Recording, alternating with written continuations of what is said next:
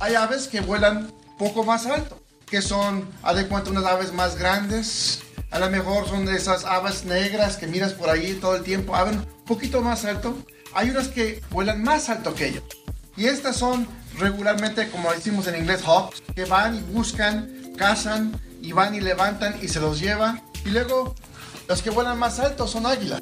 Ahora, quiero que sepas una cosa. También hay aves que no vuelan. ¿Cuántos de ustedes conocen unas aves, a de cuenta, los pollos? ¿Pueden volar?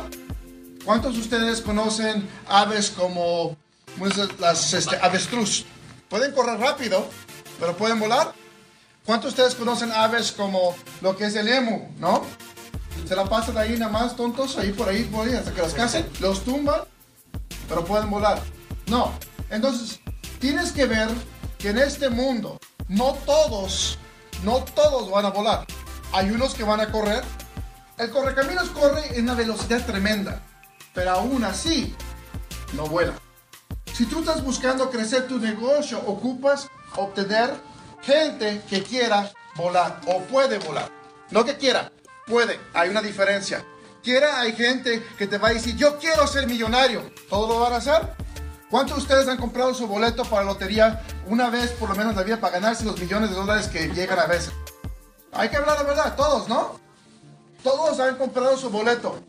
¿Han ganado? Pero bien dijeron, voy a ser millonario. Y nunca lo lograron. Imagínate. Y ese es de suerte.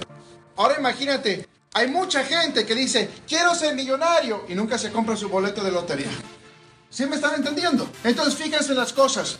Para ti, si ustedes quieren, quieren tener éxito, tienen que encontrar aves que vuelan.